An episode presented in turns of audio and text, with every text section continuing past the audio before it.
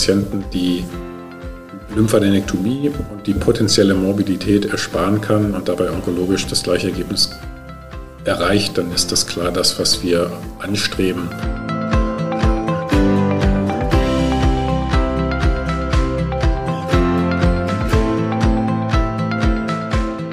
Heute besprechen wir ein nie endendes Thema, nämlich die Rolle der Lymphadenektomie beim Prostatakarzinom. Und ich, ich habe hier Professor Stoiber bei mir und ähm, habe ihn gefragt, wenn er bestimmen oder sich wünschen dürfte, hat die Lymphadenektomie eine prognostische Rolle, ja oder nein?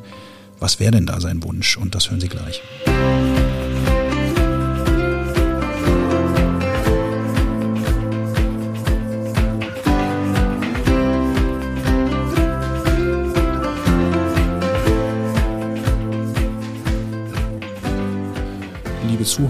Zuhörer, ich begrüße Sie zu einer neuen Folge unseres Podcasts und ich habe heute einen besonderen Gast eingeladen, meinen guten Kollegen Thomas Stoiber. Hallo Thomas. Hallo Markus. Ähm, und wir haben ein Thema uns überlegt, oder besser gesagt, Thomas hat ja die Publikation des Monats dazu geschrieben, ein sogenanntes Evergreen ähm, Lymphadenektomie, Rolle der Lymphadenektomie, ja oder nein. Und äh, ich würde sagen, Thomas, oder vielleicht stelle ich ihn nochmal kurz vor, brauchst kaum vorgestellt zu werden. Du hast äh, bei uns in unserer Faculty die ähm, neben natürlich der operativen Aufgabe dich insbesondere mit den fortgeschrittenen Prostatakarzinomen äh, beschäftigt. Du trittst mittlerweile vielen, vielen Symposien auf, Advisory Boards und dergleichen bezüglich äh, Ratgeber in der medikamentösen Therapie, aber du hast dich ja eben auch mit Lokalrezidiven und so weiter. Also das fortgeschrittene Prostatakarzinom ist sozusagen dein Steckenpferd, nur einmal um deine Rolle hier kurz nochmal zu skizzieren. Ähm, ja, berichte mal, welche Studie hast du dir ausgesucht? Ja, ähm, also ich habe mir diese Arbeit von äh, Karim Touget angeguckt. Karim Touget ist ein Urologe, Faculty-Mitglied im berühmten Memorial Sloan Kettering Cancer Center in New York. Und wir haben bereits diese Daten, die ersten Daten dieser Studie, glaube ich, vor zwei oder drei Jahren auf dem European Urology Kongress ähm, gehört und sie sind jetzt in Paper-Version im European Oncology publiziert worden. Was haben die Kollegen gemacht? Wir haben beeindruckende fast 1500 Patienten, 1440 Patienten prospektiv randomisiert, 1 zu 1, also 700 in jede Gruppe und haben äh, mehr oder weniger Intermediärrisiko-Prostatakarzinome randomisiert in eine limitierte Lymphadenektomie, neben der Prostatektomie natürlich, und eine extendierte Lymphadenektomie, um eben die prognostische Rolle der Lymphadenektomie zu evaluieren. Und die Hypothese war natürlich, je mehr Lymphknoten man entnimmt, desto mehr Lymphknotenmetastase findet, Metastasen findet man auch. Und auf der anderen Seite, das sollte sich dann auch in eine bessere Prognose oder eine niedrige biochemische Rezidiv oder eine bessere biochemische Rezidivfreiheitsrate übersetzen. Das Ergebnis war ein bisschen ernüchternd deswegen auch nicht so sehr hochrangig publiziert, obwohl es eben, wie gesagt, 1400 äh, chirurgisch randomisierte Patienten ist. Das Ergebnis hat gezeigt, dass letztendlich sich beide Gruppen, obwohl die das sehr sorgfältig statistisch gemacht haben, hinsichtlich der Lymphknotenausbeute nicht besonders groß unterschieden haben. Das heißt, in der limitierten äh, Gruppe wurden im Median zwölf Lymphknoten gefunden und in der, in der extendierten 14, also mehr oder weniger die gleiche Anzahl von Lymphknoten.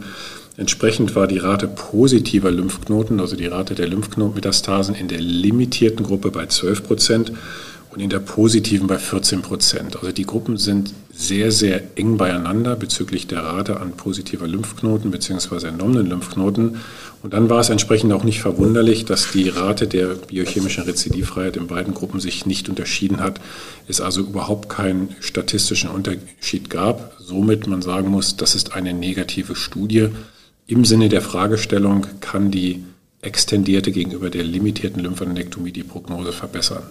Okay, das ist ja, sagen wir so, höchster Level of Evidence eigentlich, aber man bleibt dann doch wieder mit Unsicherheit zurück. Offensichtlich irgendwie keine großen Unterschiede in den Gruppen. Wie soll es denn da auch einen Unterschied geben? Und du hast vorhin nochmal über die Patientenselektion auch gesprochen. Die war jetzt auch, muss man sagen, ja dann doch gar nicht ideal für diese Fragestellung gewesen.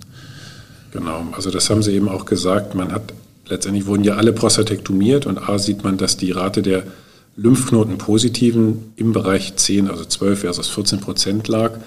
Und wiederum in Betrachtung der pathologischen Charakteristika, wenn man sich überlegt, was sind denn die Patienten, die einen Progress bekommen, was sind denn die Patienten, die letztendlich ähm, ja, in, in ihrer Prognose gefährdet sind, das sind natürlich die mit positiven Lymphknoten, das sind die mit ähm, mit einem High-Grade-Karzinom, also Gleason Grade Group größer 3, also Group 4 oder 5, also Gleason 8, 9, 10 ähm, oder PT3B-Tumore. Und in der endgültigen Auswertung war die Rate der äh, High-Grade-Tumore, der, Glasen, der Rate der PT3B-Tumore ebenfalls im Bereich unter 20 Prozent in beiden Gruppen. Das heißt, die eigentlichen Events, äh, die dann aufgetreten sind, das heißt die biochemischen Rezidive, waren auch selten. Und wenn man dann zwei Gruppen nimmt, die sich hinsichtlich der Lymphknotenausbeute und der Lymphknotenpositivität kaum voneinander unterscheiden, dann ist es, kann man das auch nicht erwarten, dass eben äh, hier große Unterschiede zu sehen sind.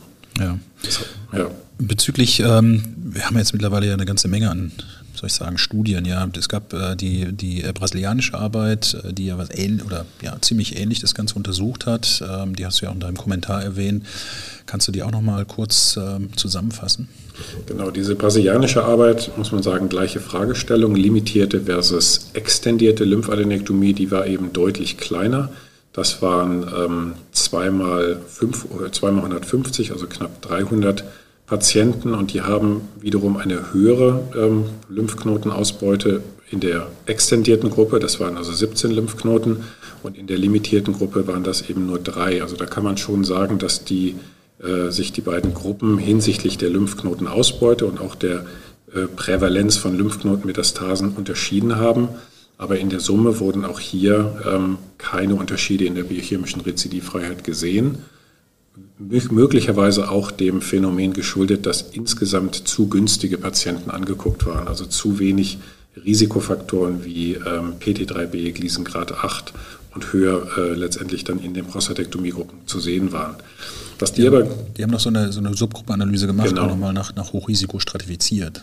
Genau, das, das ist sehr, sehr interessant und das gibt im Prinzip so ein bisschen den Hinweis, dass man vielleicht diese Studien in Zukunft anders designen muss. Die haben dann nochmal sich eine Subgruppe angeschaut äh, von Höherrisikopatienten und das haben sie definiert als Gleason Grade Group 3 bis 5, also letztendlich 4 plus 3 und aggressiver. Und in der Tat haben sie in dieser Gruppe, obwohl die relativ klein war, einen statistisch signifikanten Unterschied in der biochemischen Rezidivfreiheit zwischen limitierter und extendierter Lymphadenektomie gesehen.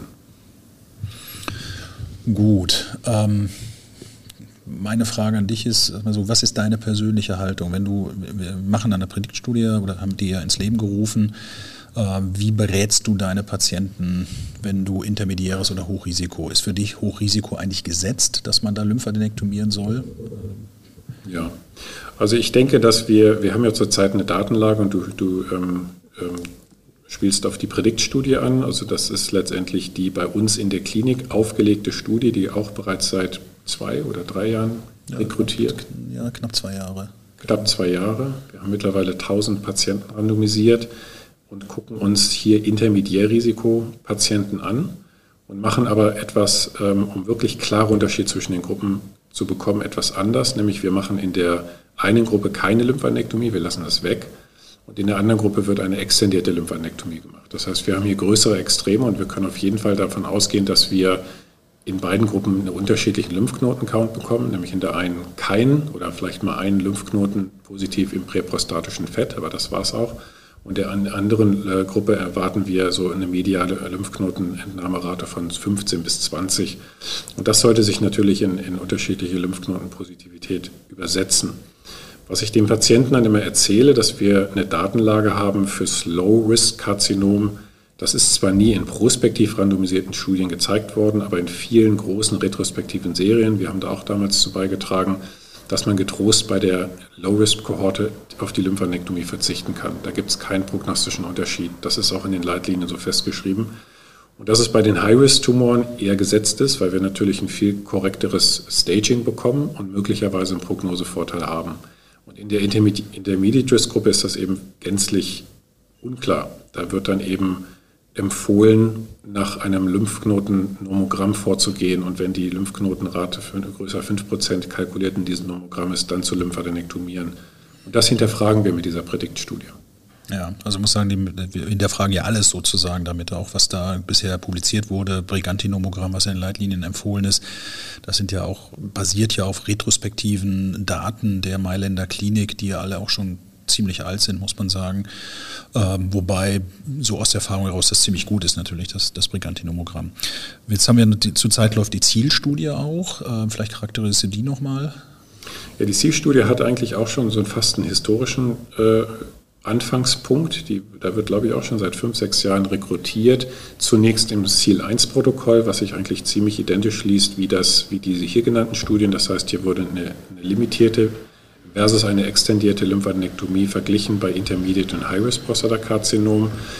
Diese Ziel-1-Studie hat voll rekrutiert. Das ist eine AUO-gelabelte Studie, also eine deutschlandweite multizentrische Studie und wurde dann in ein Ziel-2-Protokoll überführt, wo zusätzlich Patienten eingeschlossen werden und weitere Endpunkte beyond, sozusagen jenseits der biochemischen Rezidivfreiheit definiert werden, nämlich Metastasenfreiheit und Overall Survival. Und bisher gibt es noch keine publizierten Daten, aber hier wird natürlich, hier werden gerade sehr, sehr... Läuft die Rekrutierung auch noch, ne? Ich glaube, bis genau. 20, Ende 2022 ist jetzt äh, aktuell die Rekrutierung verlängert worden. Ja. Also da kann man, kann man sicherlich sehr gespannt sein. Ja. Gut, und dann war ja noch, als wir hier die ganze Zeit äh, diskutiert hatten, ähm, Prädiktstudie hatten wir ja auch diskutiert, ob wir nicht Hochrisiko mit reinnehmen können, haben uns aber dann dagegen entschieden. Ähm, da läuft in, Schweiz, in der Schweiz jetzt eine Studie. Ähm, hast du da irgendwas von gehört? Das ist jetzt Hochrisiko, keine versus ausgedehnte Lymphadenektomie. Richtig, das ist die SAKK 0918, also das ist das, Schweiz, das Protokoll der Schweizer SAKK 0918, ebenfalls multizentrisch und die gucken sich in, tatsächlich Intermediate, aber auch High-Risk-Prostatakarzinome aus und lassen die Lymphadenektomie weg oder führen sie eben extendiert durch. Ähm, rekrutiert, glaube ich, seit zwei Jahren.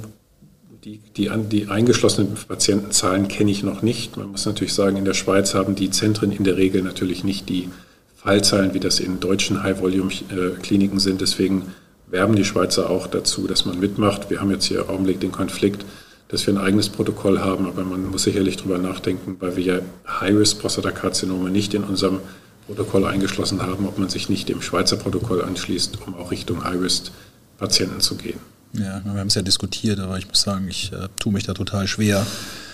Ähm, denke mal, was würde man selber haben wollen, wenn man in einer Hochrisikokonstellation operiert wird und die Lymphknoten ja nun, will ich sagen, auf dem Präsentierteller, aber irgendwie auf dem Präsentierteller liegen und man ein so hohes Risiko doch hat, dass da Metastasen sind. Ähm, muss ich sagen, so ein bisschen zurückhaltend bin ich da der, bei der Schweizer Studie, wobei ich sie total wichtig und gut finde. Ähm, gibt ja auch mittlerweile äh, zahlreiche Studien anderer Tumorentitäten, ähm, wo letztendlich die Wertigkeit der Lymphadenektomie auch ja, in Frage gestellt wurde oder besser gesagt wurde, dass sie keine Wertigkeit hat. Ja, das hat der, der ähm, äh, Professor Gschwend aus der TU München hat das Ganze fürs äh, Urethrkarzinom überprüft. Das ist auch eine prospektiv randomisierte Studie, ich glaube auch über 400 Patienten. Und die haben eine Standard-Lymphadenektomie mit einer super extendierten Lymphadenektomie verglichen bei T1, G3 und äh, äh, T2 bis T4 Urethrkarzinom. Und äh, obwohl sie eben einen großen Unterschied in dem Lymphknotenkauern zwischen beiden Gruppen gezeigt haben, gab es hinsichtlich der Rezidivfreiheit und der weiteren Endpunkte Metastasenfreiheit, Overall Survival keinen Unterschied. Also die, das ist ja das, was auch immer postuliert wird, dass man sagt, wenn der Tumor nodal positiv ist, ist er systemisch und dann verändert sich die Prognose nicht mehr, ob du es rausnimmst oder nicht, sondern du weißt es im Prinzip, kannst vielleicht deine Adjuvanz ein bisschen verändern, aber hast keinen chirurgischen Nutzen durch die Extirpation der positiven Lymphknoten. Das steht natürlich so ein bisschen im Widerspruch zu dem, was wir in der Rezidivsituation machen, wo wir jetzt äh, radio-guided eine Savage Lymphadenektomie machen und tatsächlich auch sehen, dass jeder dritte Patient zumindest in einem Zeitraum von bis zu drei Jahren PSA-frei bleibt. Ja, und so ein bisschen, muss ich sagen, diese ganze Diskussion, ich erinnere mich an einen ERU-Kongress, als Professor Huland äh, Pro-Kontra-Diskussion mit Urs Studer gemacht hat. Und das ist, ich, keine Ahnung, 20 Jahre her, wo es genau um diese Fragestellung geht. Deswegen ist es auch so wichtig, dass diese randomisierten Studien laufen. Aber naja, die, die Frage ist und bleibt, bleibt heiß. Ähm, ein Punkt, wo ich immer denke, es gibt schon einige Patienten wiederum, die man, die man offensichtlich heilt. Wir wissen, und da gibt es für mich immer die wichtigste Arbeit, war auch die von Karim Tujir aus Memorial. Der hat ja gezeigt, dass Patienten mit ein oder zwei Lymphknoten dann doch irgendwo 10, 15 Prozent rezidivfrei bleiben, ohne irgendwelche weiteren Therapien. Mit anderen Worten, die waren lymphogem metastasiert und sind durch Operation und eben Lymphadenektomie geheilt. Also so denke ich, dass es da irgendwo eine kleine Gruppe von Patienten gibt, die im Vorfeld natürlich schwer zu äh, identifizieren ist, die tatsächlich von der Lymphadenektomie profitieren. Also nicht nur good to know, dass man es weiß, ob die jetzt metastasiert sind oder nicht, sondern auch in ihrer Prognose verbessert werden. Hm. Also ich denke auch, dass es irgendwo einen Cut-off gibt und der, der sicherlich nicht im Bereich N0 versus N1 liegt, sondern in diesem Bereich lokoregionär versus, versus ähm, doch regional oder ähm, Lymphknoten fernmetastasiert. Wir sehen das ja auch selbst in der Knochenmetastasierung, dass das olige oder Low-Volume-metastasierte Prostatakarzinom sich ganz anders verhält als eine High-Volume-Metastasierung dass eine Zytoreduktion durch eine Prostatabestrahlung, vielleicht auch durch eine Metastasenbestrahlung die Prognose verbessert, während äh, wenn der Patient eben weiter metastasiert ist, äh, das keinen Effekt mehr hat. Und ich glaube, so kann man diese Daten auch einordnen, dass eben doch eine limitierte lymphogene Metastasierung vielleicht tatsächlich chirurgisch kurativ ist, dass man auch nicht, äh, dass man auch auf Adjuvanz verzichten muss. Danach richten wir uns ja auch in unseren Nachsorgeschemata, wenn also jemand nodal positiv ist, aber eine R0-Situation hat und nicht mehr als zwei Lymphknotenmetastasen hat, dann warten wir auch ab. Und ich glaube, wir haben diesen Trend auch in unseren Daten sehen können, dass man schon die Patienten anhand der positiven Lymphknoten äh, äh, risikostratifizieren kann. Vorausgesetzt, wir machen wirklich eine ordentliche Lymphanektomie. Und ich denke, das ist auch wichtig. Was man noch ergänzen kann, unsere Erfahrung, die ja ganz interessant ist, wenn wir die Patienten eben jetzt über die Lymphadenektomie und über die Möglichkeit der Teilnahme an der Studie aufklären und damit die Rolle der Lymphadenektomie auch in Frage stellen. Und die Hypothese ist ja tatsächlich, wenn wir es weglassen, ist es dann genauso gut. Also wir vermeiden sicherlich Übertherapie, weil wenn wir davon ausgehen, dass 5 bis 10 Prozent Lymphknoten positiv sind, dann muss man bei 90 Prozent nicht Lymphadenektomieren, um das gleiche Ergebnis zu erzielen. Aber die Frage ist, die, die eben Lymphknoten positiv waren, und wir entdecken die nicht durch die Lymphadenektomie und machen das dann eben erst später im Rezidivfall, ob die dann nicht einen prognostischen Nachteil haben. Und das wissen wir ja eben nicht. Der Reflex, der daraus resultiert, und ich glaube, das ist auch die Erfahrung, die du oft widerspiegelst, ist, dass die Patienten am Ende sagen, ich nehme nicht den Standard, die Lymphanektomie, ich will auch nicht die Studie, wo ja randomisiert wird zwischen Lymphanektomie und keine Lymphanektomie, sondern ich entscheide mich bewusst gegen eine Lymphanektomie. Ist das auch deine Erfahrung? Ja, also das ist ein ganz wichtiger Punkt, der uns auch total überrascht hat. Also als wir ja in die sozusagen ins Real Life gegangen sind mit der, mit der Studie, hatten wir zunächst natürlich auch erstmal im niedergelassenen Bereich befragt, ob wir das machen dürfen, sozusagen randomisieren, weil wir natürlich wissen wollten, wie ist die Akzeptanz, wie wird das draußen gesehen, hatten aber eine große Zustimmung für diese Studie bekommen. Und äh, was für mich dann ein richtiger Aha-Effekt war, war die Tatsache eben, was du gerade schon angedeutet hast, dass eben die Patienten auf einmal in eine, durch eine sehr finde ich, sehr sorgfältige Aufklärung. Wir haben uns ja wirklich viel Mühe gegeben mit der Patienten auf das Pro und Contra einer Lymphadenektomie, mit der Morbidität und dann findet man nicht viel. Auf der anderen Seite kann man es auch später machen. Also man findet ja für jeden Bereich sehr, sehr gute Argumente, aber dass dann der Patient plötzlich viel, viel mehr mitdiskutiert und sich auch aktiv dann gegen den zumal äh, zu, damals bei uns bestehenden Standard, die Lymphadenektomie, sobald Gleason 4 da ist ähm, oder ein Intermediate Risk da ist, ähm, das durchzuführen. Das finde ich eine sehr interessante Beobachtung. Also Patienten einfach eine ganz andere Entscheidungsmöglichkeit haben und auch begreifen, dass so viele Sachen bei uns gar nicht, äh, gar nicht gesichert sind, sondern viel auch aus Tradition heraus passiert. Morbidität der Lymphadenektomie, vielleicht sagen wir da nochmal, offen gegen Da Vinci, Dauerbrenner auch, das ist ja auch in vielen Studien untersucht worden. Wie ist deine Erfahrung? Wo, wo weniger Morbidität durch, durch transperitonealen Zugang?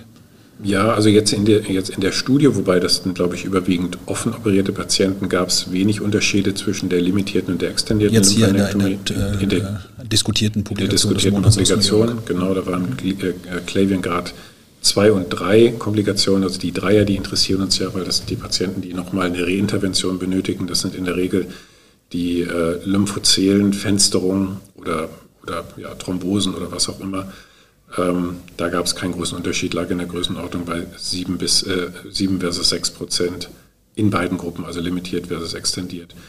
Ich sehe das auch, dass wir bei Da Vinci, da wir ja den transperitonealen Zugang hier wählen und, und damit letztendlich die, das Peritoneum gefenstert ist und die Lymphflüssigkeit trainiert werden kann, sehen wir selten ähm, Lymphozelen oder Lymphozelen-assoziierte Komplikationen in den Da Vinci-Patienten. Ich glaube, wir haben das auch mal ausgewertet, das liegt bei unter 1%, aber seit wir bei der offenen äh, das Peritoneum jetzt auch weit fenstern, ähm, sehe ich das letztendlich auch nicht mehr so häufig.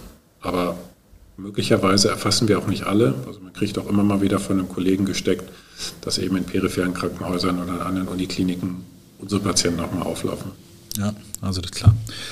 Das ist so, dass äh, naja, die Morbidität der Lymphadenektomie, also wenn wir uns nur die Komplikationen anschauen, die bei der OP entstehen, sind dann doch häufig die Lymphozellen die Ursache und gar nicht so sehr die radikale Prostatektomie.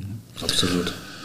Gut, lass uns zusammenfassen. Also wir haben, wir haben eine weitere Studie, die irgendwie die Wertigkeit der Lymphadenektomie nicht so richtig zeigt. Ähm, jetzt haben wir Patienten, deine persönliche Meinung, intermediäres Risiko, 55 Jahre alt, Gleason 4 plus 3, hat keine Lust an der Studie teilzunehmen und sagt, Herr Stoiber, Sie sind doch der Arzt, soll ich mich lymphadenektomieren lassen, ja oder nein? Sie entscheiden, Herr Stoiber. Also dann würde ich ganz klar sagen, das ist ja, wenn du jetzt gerade sagst, der ist jung und hat ein 4 plus 3, das geht schon in die Richtung Unfavorable Intermediate Risk, also das Lymphknoten-Metastasierungsrisiko ist schon signifikant. Und solange wir diese Hypothese ja nicht bewiesen haben, dass, dass wir die Lymphadenektomie weglassen kann, würde ich immer auf Nummer sicher gehen. Zumal, wie gesagt, ich finde auch, dass die Morbidität der Lymphadenektomie überschaubar ist. Selbst wenn es mal eine Lymphozele gibt, dann wird, äh, wird sie trainiert, punktiert. Äh, irgendwann ist das vorbei. Äh, wenn wir in fünf Jahren schlauer sind und sagen, wir konnten den Prognosevorteil in der richtig designten Studie tatsächlich zeigen, dann hätten wir viele Jahre untertherapiert, wenn wir eben die Lymphadenektomie in diesen Patienten weggelassen gelassen hätten. Also ich glaube, wir brauchen die Evidenz aus den randomisierten Studien, die ja jetzt laufen. Gut, und für Hochrisiko ganz klar, Sowieso. das ist wichtig ja. und so weiter. Vielleicht ein letzter Punkt noch. Ähm, was wir ja auch in der Prediktstudie untersuchen wollen, ist eben das Management der Patienten. Das ist ja auch etwas, ich jüngst noch auf dem, auf dem Kongress mit einem Kollegen gesprochen, der sagt, mach doch die Lymphadenektomie, das ist doch sozusagen, seid doch eh schon dabei, da braucht man sich die ganzen Gedanken gar nicht zu machen. Und dann, das ist das, was wir auch untersuchen. Wir wollen auch zum Beispiel schauen, ob Patienten zum Beispiel mehr Bildgebung brauchen, wenn man Lymphknoten drin lässt, vielleicht ein bisschen mehr PSA-Rezidiv, auch wenn es dann was weiß ich, nachher nicht in, in den wichtigen Endpunkten sich unterscheidet, aber wenn sich das Management eine, eines Patienten vielleicht kom nicht komplett, aber doch, doch unterscheidet, dadurch, dass man die Lymphadenektomie nicht macht, aber dafür nachher, was weiß ich, zweimal häufiger ein PSMA-PET machen muss oder was weiß ich, was machen muss, ähm, denke ich, ist das auch ein ganz wichtiger Punkt, dass man die Wertigkeit der Lymphadenektomie, die ja jetzt nicht so invasiv ist, auch so ein bisschen relativiert zu dem, was hinten dran kommt, wenn man sie nicht macht. Gar nicht aus prognostischen Dingen, sondern aus Management des Patienten. Das haben die tatsächlich auch in dieser, in dieser brasilianischen Studie zeigen können, wo ja, limitiert versus extendiert lymphadenektomiert wurde, dass also die zusätzlichen Therapien ähm, häufiger waren, komischerweise. Äh, möglicherweise, weil dann eben doch später, wobei die biochemische Rezidivfreiheit war eigentlich gleich, aber ähm, was die Rationale dahinter ist, weiß ich nicht. Aber ich denke, dass, dass das könnte eben auch so sein, dass wir auf der, in der einen Gruppe, dass wir am Ende gleiche Überlebensdaten erreichen, wenn wir jetzt die harten Daten angucken, ähm, Metastasenfreiheit oder Overall Survival, dass wir aber in der Gruppe, bei der wir keine Lymphadenektomien äh, machen, dann eben durch sekundäre Interventionen, wie du genau gesagt hast, ähm, PSA-Wert steigt, wir machen PET-CT, dann leuchtet der Lymphknoten, dann kriegt er eine sekundäre Lymphadenektomie, vielleicht gefolgt von einer Strahlentherapie dann leuchtet es nochmal auf der anderen Seite und so weiter, dass wir zwar prognostisch am Ende das Gleiche erreichen, aber der Aufwand durch die Folgetherapien extrem viel größer ist. Das wäre für mich ein Argument für die Lymphanektomie, ganz klar. Und wenn du dir was wünschen dürftest, ich weiß noch, wir haben einmal über die, die Zielstudie gesprochen, und da hast du gesagt, naja, am besten wäre es ja eigentlich, wenn sich zeigen würde, dass sich die Lymphanektomie prognostisch, also dass die relevant ist weil das ja, wenn man das in abgrenzt zu anderen Therapieoptionen, eben etwas ist, was man bei der radikalen Prostatektomie mitmacht, wäre also ein, soll ich sagen, Argument für eine operative Therapie im Vergleich zu anderen Therapieformen. Ähm, das, ja, ist das ein Vorteil? Wäre ein Vorteil, wenn es so wäre, ne? ja, also weil man ja Lymphknoten mit bestrahlen könnte, so ist es ja. Ich denke, so die Patientenseite ist ganz klar, wenn man den Patienten die Lymphadenektomie und die potenzielle Morbidität ersparen kann und dabei onkologisch das gleiche Ergebnis erreicht, dann ist das klar das, was wir anstreben. Dem Chirurgen ist natürlich die Lymphadenektomie auch nicht unwichtig. Ne? Das ist ein, letztendlich macht den Eingriff zwar ein bisschen komplexer, aber das ist natürlich auch ein interessanter Part des Eingriffs, dass man die Lymphadenektomie auch extendierter machen kann, die man ja auch für die, für die High-Risk-Tumoren am Ende auch beherrschen muss. Das ist ja auch irgendwie eine Frage der, der Übung. Ähm, aber ganz klar, unterm Strich steht natürlich das Patientenbenefit. Wenn wir, wenn wir den Intermediate Risk das ersparen können, dann würden wir insgesamt viel, viel, viel weniger Lymphanektomieren.